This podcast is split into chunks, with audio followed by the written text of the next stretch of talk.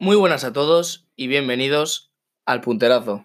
En el día de hoy vamos a intentar predecir cuál va a ser la lista de los 23 convocados de la selección española para la Eurocopa 2020 y el 11 titular.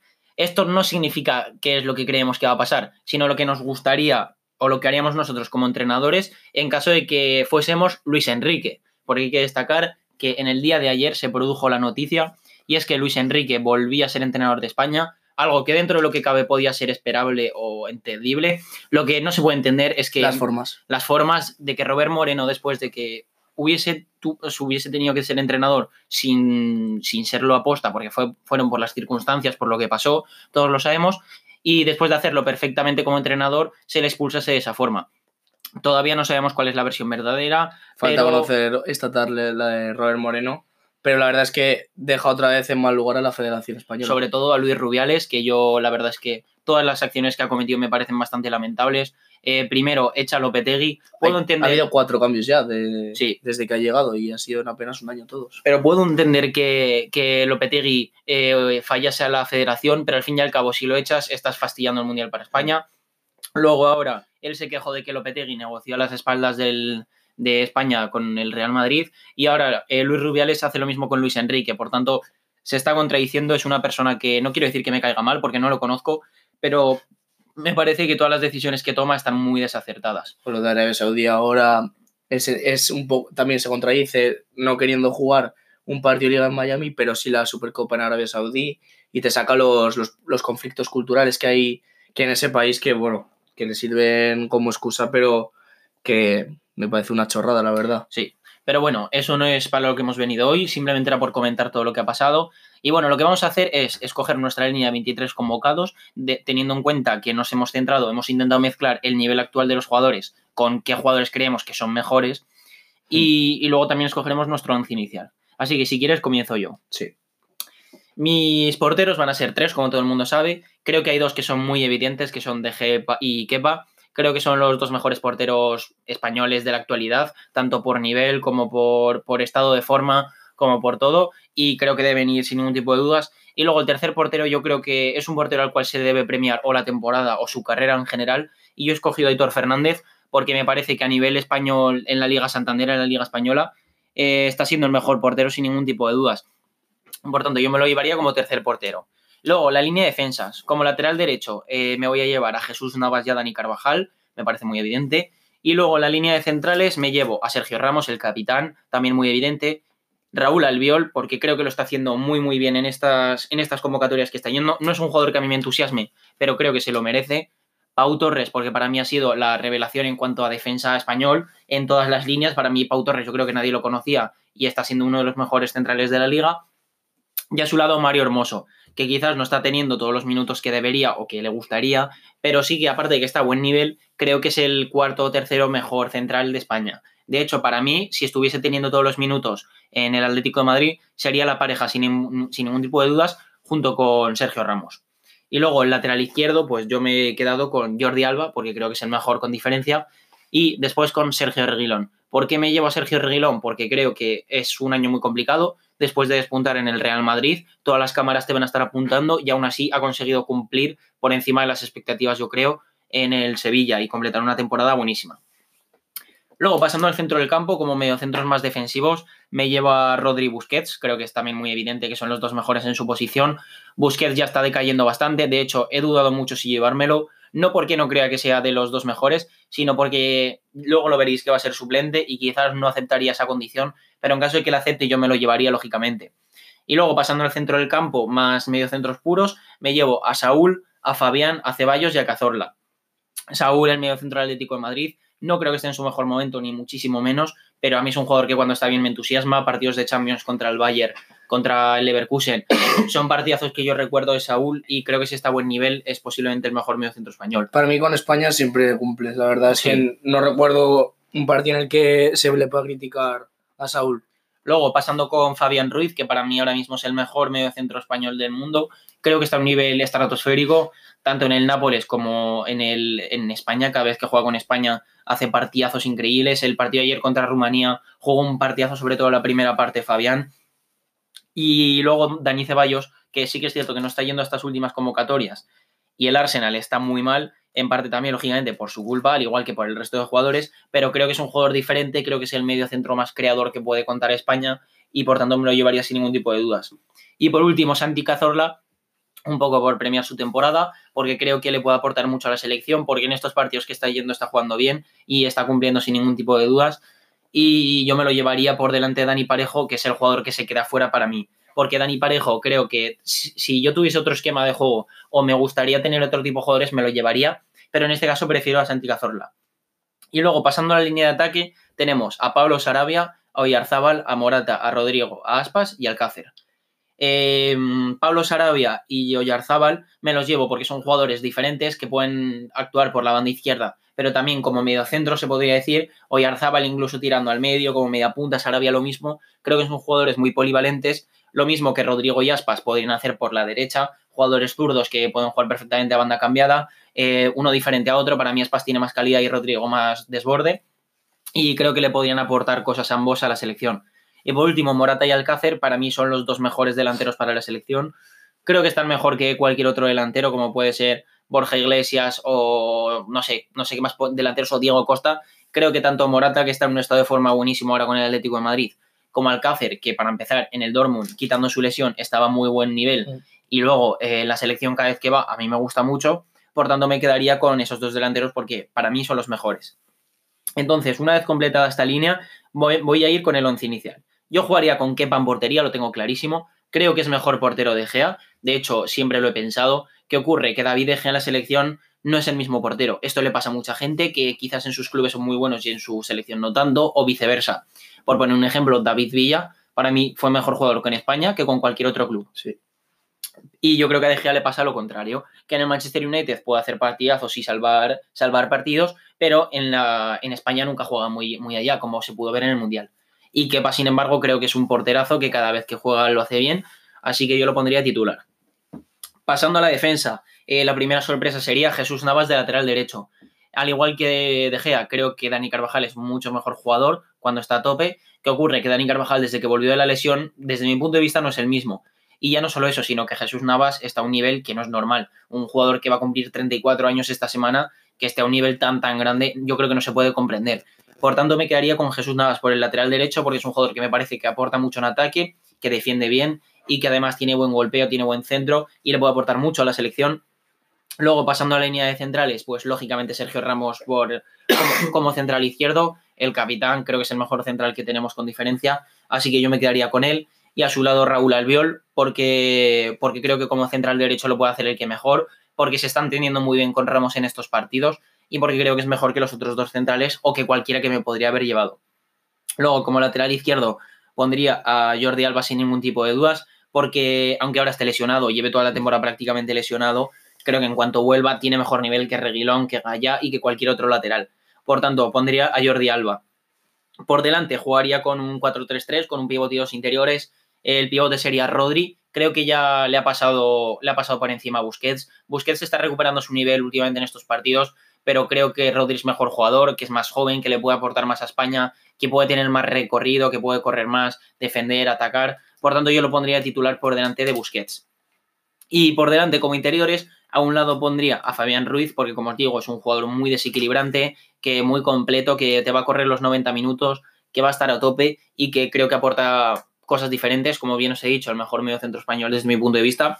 Y a su lado he tenido muchísimas dudas entre Saúl, que es un jugador más completo, que puede ser un jugador más, como decirlo, que aporte más músculo y más trabajo, pero finalmente me he decidido por Dani Ceballos, porque como digo, a mí me gustan los jugadores que aportan cosas diferentes, ya sea regate o ya sea lo que sea, pero a mí Dani Ceballos me parece que es un jugador que puede enlazar muy bien a Rodri y a Fabián con los delanteros y, que creo que España con este medio centro jugaría muy bien al fútbol. Y ya pasando a la línea ofensiva, por las bandas jugaría con Mikel Oyarzábal y con Rodrigo Moreno. Eh, aquí tengo muchas dudas porque Mikel Oyarzábal lo tengo bastante claro. Creo que es el jugador que aporta más cosas diferentes por banda de toda la selección. Pero en la banda de Rodrigo tengo muchas dudas entre él y Yago Aspas. Ahora mismo pongo a Rodrigo porque cuando juega con España me gusta más que Aspas y luego porque Aspas no está a un gran nivel este año con el Celta. Sin embargo, en caso de que con el paso del tiempo juegue mejor eh, Yago Aspas que Rodrigo, pondría Yago Aspas. Pero ahora mismo mi titular por banda derecha sería Rodrigo. Y por último, como delantero, me quedaría con Álvaro Morata. creo que es el mejor delantero español, el que mejor rinde en la selección, el que mejor estado de forma está y creo que va a estar a lo largo de la temporada. Así que ese sería mi delantero. Entonces, mi once quedaría así. Kepa en portería, Jesús Navas como lateral derecho, centrales para el Viol y Sergio Ramos, lateral izquierdo Jordi Alba, centro del campo para Rodri, Ceballos y Fabián, y arriba Oyarzábal en, en un costado, Rodrigo en el otro, y arriba Álvaro Morata. Pues la verdad es que me gusta mucho tu once. Apuestas sobre todo por la juventud. Sí. Ahí en la defensa eh, es toda bastante vieja. Bueno, bastante no, pero eh, a partir de la línea del centro del campo sí que das paso a, a los más jóvenes. Yo lo he hecho mm, más o menos, es decir, he hecho una mezcla un poco de todos. Y tengo unos cuantos cambios en, en mis 23 convocados, si no recuerdo mal eran 6 o 7. 7. Y empezamos por la portería. Que también quiero destacar que 7 cambios son muchos, porque Sí, tenéis que contar con que hay jugadores como puede ser Ramos, Kepa, De Gea, Carvajal, Jordi Alba, Que lo vamos a poner 100%. los vamos a poner todos. Entonces, eh, lo complicado es en, o sea, lo que cambian nuestras convocatorias son en esos jugadores que por lo que han hecho merecen ir. Es decir, lo normal sería que tuviéramos solo 4 o 3 diferentes. Pero bueno, eh, la portería hemos escogido los dos, a David De Gea y Rizabalaga. Eh, los dos mantienen un, un muy buen nivel siempre. De Gea siempre flojea más con la selección española. Ya se ha visto en las grandes competiciones. Y, y Kepa, eh, yo creo que se ha sentado ya como portero titular de la selección por ahora. A menos que haya una lesión o que haga las mismas hazañas que su compañero David De Gea. Pero lo dudo bastante. Sí. Y como tercer portero, yo he cogido a Sergio Asenjo, un jugador eh, que ha estado acompañado de muchas lesiones, unas cuatro así de rodilla. Y creo que eh, es un gran portero que, que siempre te, te cumple. En el Villarreal, lleva prácticamente toda su vida en el Villarreal, antes jugaba en el Atleti. Pero no es un portero que destaque mucho, es decir, que tenga nombre, pero sí que es, es por así decirlo, un comodín para tu equipo en la portería. Además, puedes premiar su carrera, que creo que por todo lo que le ha pasado a ni- a nivel de lesiones, se merece esta oportunidad. Eh, la defensa también he escogido 8. aquí hay un poco más de polivalencia, ya que he cogido a algunos jugadores que pueden jugar en varios puestos. Es el caso de uno de ellos, Jesús Navas. Como bien decías, eh, que está viviendo uno de sus mejores momentos de su carrera con 34 años, y es que está viviendo una segunda juventud. A mí, bueno, a mí y a todo el mundo nos ha sorprendido con, con ese físico que tiene, por cómo juega. Parece que, que, que tiene 10 años menos. Y el otro lateral, obviamente, Dani Carvajal, no está a un gran nivel ahora mismo, está a años luz de, de lo que fue, pero yo confío en que en algún momento de esta temporada eh, pueda rendir como, como lo que era. Yo pienso que, que Jesús Navas tendría que ser ahora titular en, en la selección. Pasamos con otro central que es lateral derecho, pero que en mi, en mi once estaría como central, y es César Azpilicueta. Eh, supongo que será sorpresa para algunos, pero es que está eh, rindiendo un nivel espectacular en el Chelsea. También tiene ya sus años, pero eh, está liderando a todo un equipo, el, capitán. Y, ya te digo, es, es muy polivalente ya que puede jugar en, los dos puestos. A una mala si Jesús Navas lo quieres adelantar para que juegue de interior derecho, tienes la opción también de poner a Azpilicueta, pero sería un poco menos común ya que eh, pondría antes a Carvajal, ya que me gusta más como lateral derecho y, y siempre he acostumbrado más a ver a Azpilicueta de central. El otro central, Sergio Ramos, el capitán, tiene que estar sí o sí eh, en la convocatoria y es que eh, es, es una pieza vital. Yo creo que, que lo sería en cualquier equipo del mundo y en cualquier selección. Me parece un, un central con un par, bueno, un jugador. Y, y joder, le, le tenemos que, que agradecer todo lo que ha hecho por nosotros, por el Madrid. Y ahora mismo por la selección lo está, buah, nos está dejando muy buenos, buenos detalles por partido. Siempre, prácticamente en todos los partidos marca. Sí. Aunque sea de penalti, a lo nunca. Pero bueno, eh, los otros dos centrales que he escogido, uno es Mario Hermoso, jugador del Atlético de Madrid que está teniendo bastantes oportunidades esta temporada y la verdad es que las está aprovechando muy bien. Creo que debería ser titular eh, por ahora. Creo que parte con ventaja eh, ante, ante Felipe en Atleti. Y el otro es Diego Llorente. Eh, quería premiar a, un jugador de la Real Sociedad, dado el gran nivel que está manteniendo esta temporada en, la Liga Santander. Y es que creo que es pieza fundamental también en, el, en, la Real Sociedad. Y la defensa me está gustando bastante junto con Nacho Monreal. Así que lo pondría. no lo pondría titular, pero sí que lo llevaría porque es, un, buen, es un buen defensa. Eh, he cogido dos laterales izquierdos. Uno es José Luis Gallá, el jugador del Valencia, que me, parece que está manteniendo un gran nivel. Quizás a mi gusto ahora mismo, ya que Jordi Alba está lesionado, que es el otro jugador que he escogido eh, para esta convocatoria. Creo que José Luis Gallá es ahora mismo el mejor lateral izquierdo español, junto, junto con Sergio Reguilón pero he tenido la duda de si poner a Reguilón o a Jordi Alba. al final me decía Jordi Alba por su experiencia. Pienso que Reguilón sí que podría ir, pero su inexperiencia en los terrenos de juego eh, eh, haría que Luis Enrique dudara más de si cogerlo o no. En el centro del campo yo he escogido también a ocho jugadores. Eh, los dos mediocentros defensivos, Sergio Busquets y Rodri Hernández. En comparación con Juan, yo sí que pondría Busquets en, mi once titular, pero mantengo lo mismo que él. No está a su mejor nivel, lo está recuperando, pero a mí Busquets me parece un jugador que no va a destacar nunca. Me refiero, eh, cumple siempre al 100%, pero no te deja eh, detalles por partidos que a ti te deslumbren. Cosa que, por ejemplo, sí que puede hacer más Rodri, que es el otro que he cogido. Eh, es un chaval que, que Atlético ya demostró todo el nivel que tiene yendo, y yéndose al, Manchester City con Guardiola. Eh, está rindiendo también a un nivel espectacular. Además, encaja perfectamente en el sistema en el que juega Pep Guardiola, por lo que, por lo que es, que va a ir 100% a, a esta Eurocopa. Eh, yo he escogido seis eh, mediocampistas. Prácticamente todos pueden jugar tanto de interiores como mediocentros ofensivos. Y uno de ellos, que no ha puesto Juan, es Dani Parejo. El jugador de Valencia me está pareciendo ahora mismo los mejores mediocentros españoles. Eh, es bestial lo que está haciendo cada partido, ya sea un gol o una asistencia.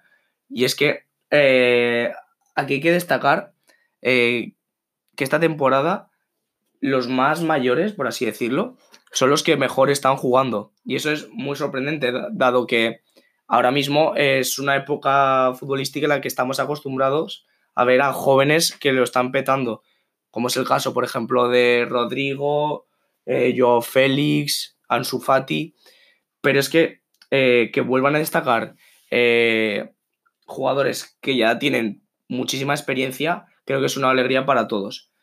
Paso al siguiente caso, Santi, Santi Cazorla, al igual que Jesús Navas ah, está teniendo otra segunda juventud. Eh, después de, tantas lesiones que ha tenido, eh, era difícil que volviera a, jugar bien a fútbol y es que lo está haciendo igual o incluso mejor que antes.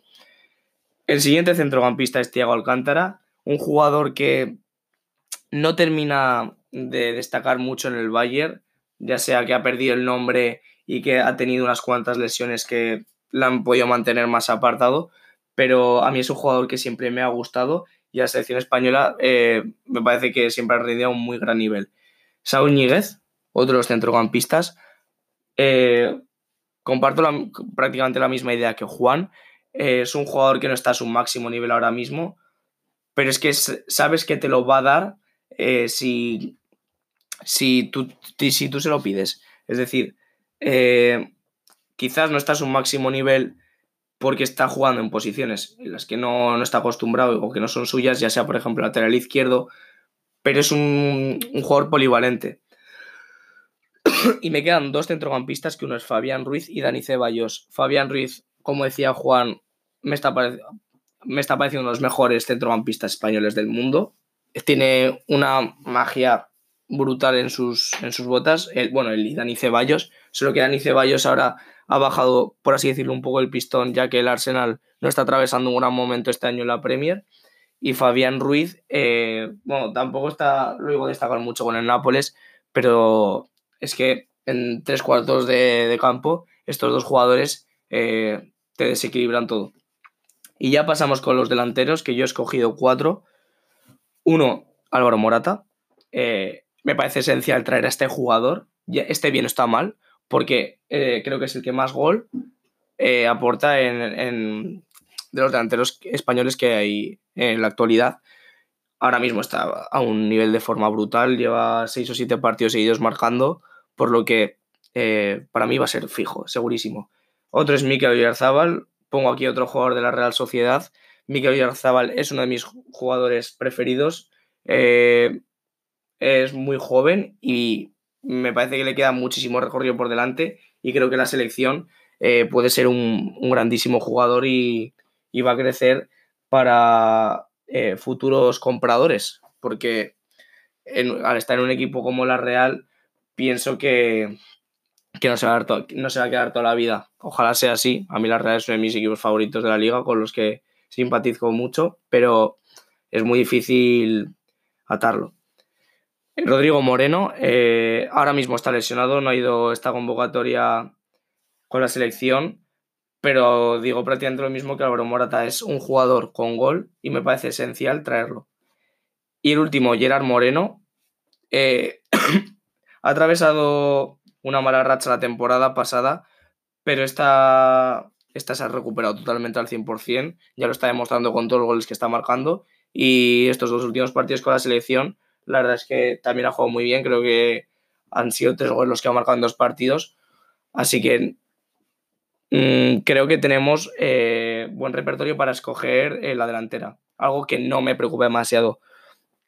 Por lo que mi 11 quedaría con Kepa Rizabalaga la portería, lateral derecho Jesús Navas, centrales Sergio Ramos y Azpilicueta, lateral izquierdo pongo a José Luis Gallá, voy a jugar con, una, con un medio campo 3-1, es decir, tres centrocampistas con un medio centro defensivo eh, por delante un mediocentro ofensivo y voy a jugar con dos puntas. El mediocentro defensivo voy a poner a Sergio Busquets.